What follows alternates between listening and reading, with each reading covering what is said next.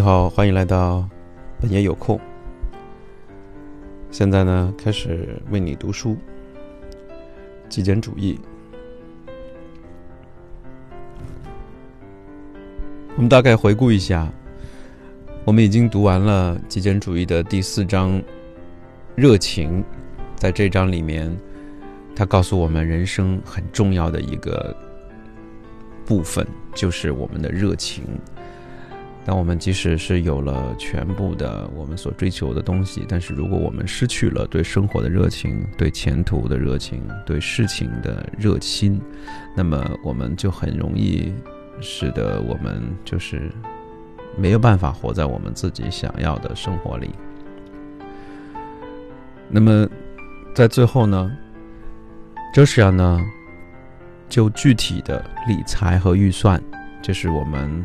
的其中之一的金钱这一块呢，写了一个额外的文章，嗯，呃，那么在这个里面，他很详细的讲了，他自己是怎么去处理他的债务的。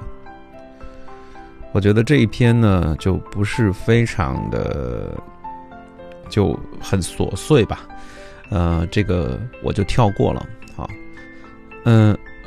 那么我看到这一篇哈，就是叫做“永远不要让好主意止步于实际行动”。我们来看一下，其实我们很多人就有有很多这种想法，很好的想法，但是呢，在实际行动的时候呢，却犯难了。嗯，我们来看一下 Joshua 和 Ryan 他们是怎么样对待自己的好主意的，怎么样协调。想法和行动的关系的，嗯，人们享有选择的余地，这几乎是不言而喻的。我们每周都会从不堪重负的读者那里收到一些电子邮件，询问我们应该从哪里开始他们的极简主义之路。他们迷失了，承受着重压，正在寻找方向，寻找选项。有的人极度恐慌，他们不知道要从哪里开始。因此，列出选项会让他们更容易做出决定，这便呈现出一种两难局面：有选择是好的，但是有太多的选择就不好了。正因如此，你在沃尔玛购物的时候，会是在家附近的菜市场的两倍。你的妻子、丈夫、伴侣。在洗发水柜台花了五分钟，想太多，脑子就瘫掉了。选项很好，很有用，但太多选项就未必了。你想，极简主义是好的，想按极简主义的生方式去生活，但是应该从哪里开始？你这么问自己，网上有那么多的博客，光是粗略扫一遍。你就已经要被他们活埋了，而且还有各种电子书和文献，每个人都有自己的观点，他们都都将其伪装成某种绝对的真理、真言或者别的什么，这一切都让人有点抓狂。每次收到类似的邮件，问我要从何开始，我们通常会以三种选项作答。极端、适度和保守。第一，极端，这三者当中最简单又最困难的就是这一件，它不适用于绝大多数人，当然也包括我们俩。最佳的方案就是租一个大垃圾桶，把多余的废物全部扔出去，然后继续你的人生，那基本上就是全部。另外要做好准备，只留一两包衣服过日子，这样。就做没什么问题，尤其是你想旅游的时候。第二，适度，按瑞安说的去做，打开一个打包派对，啊，去开一个打包派对，假装你要搬家，把接下来一周内需要的东西拆包拿出来，将这之外的所有东西放在一边，这需要占用一天左右的时间，但实际上你能从中找到乐趣。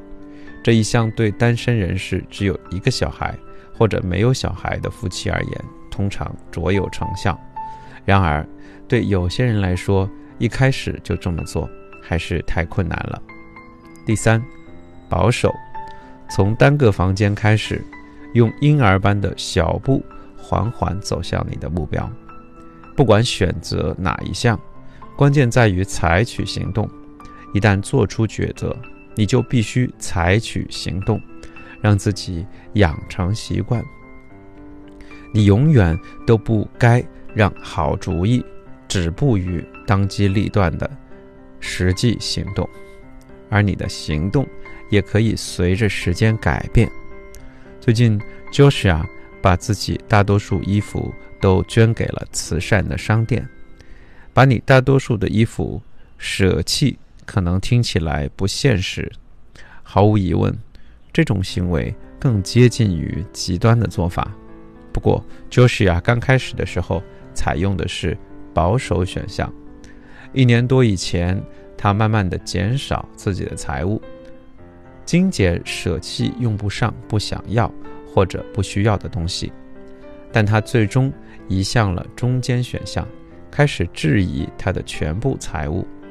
他为他的全部东西，从衣服、家具到厨房用具，反复问自己。我真的需要这个吗？近日，他意识到，就算东西再少也能生活，而这样他就能更加的珍惜所拥有的了。所以，他把三十天以内没穿过的衣服都舍弃了，从外套、衬衫、皮带到鞋子。他的衣柜里现在削减的只剩最基本的东西，这让他感觉良好。这意味着以小步子开始也是可以的，先学会走才能跑。如果你一开始就能跑，那就更好了。但就算你不能，也不要感到沮丧。你应该只在拒绝立即行动的时候感到沮丧，不要等到明天。明天和现在总是隔着一天，不要让借口阻挡你的行动。当然，你很累。当然，你很忙；当然，你这样或者那样，但是不要让那些挡了你的道。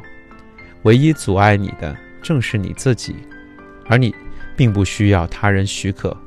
从今天开始行动，从现在开始行动，不要等到明天。明天总是和今天隔着一天。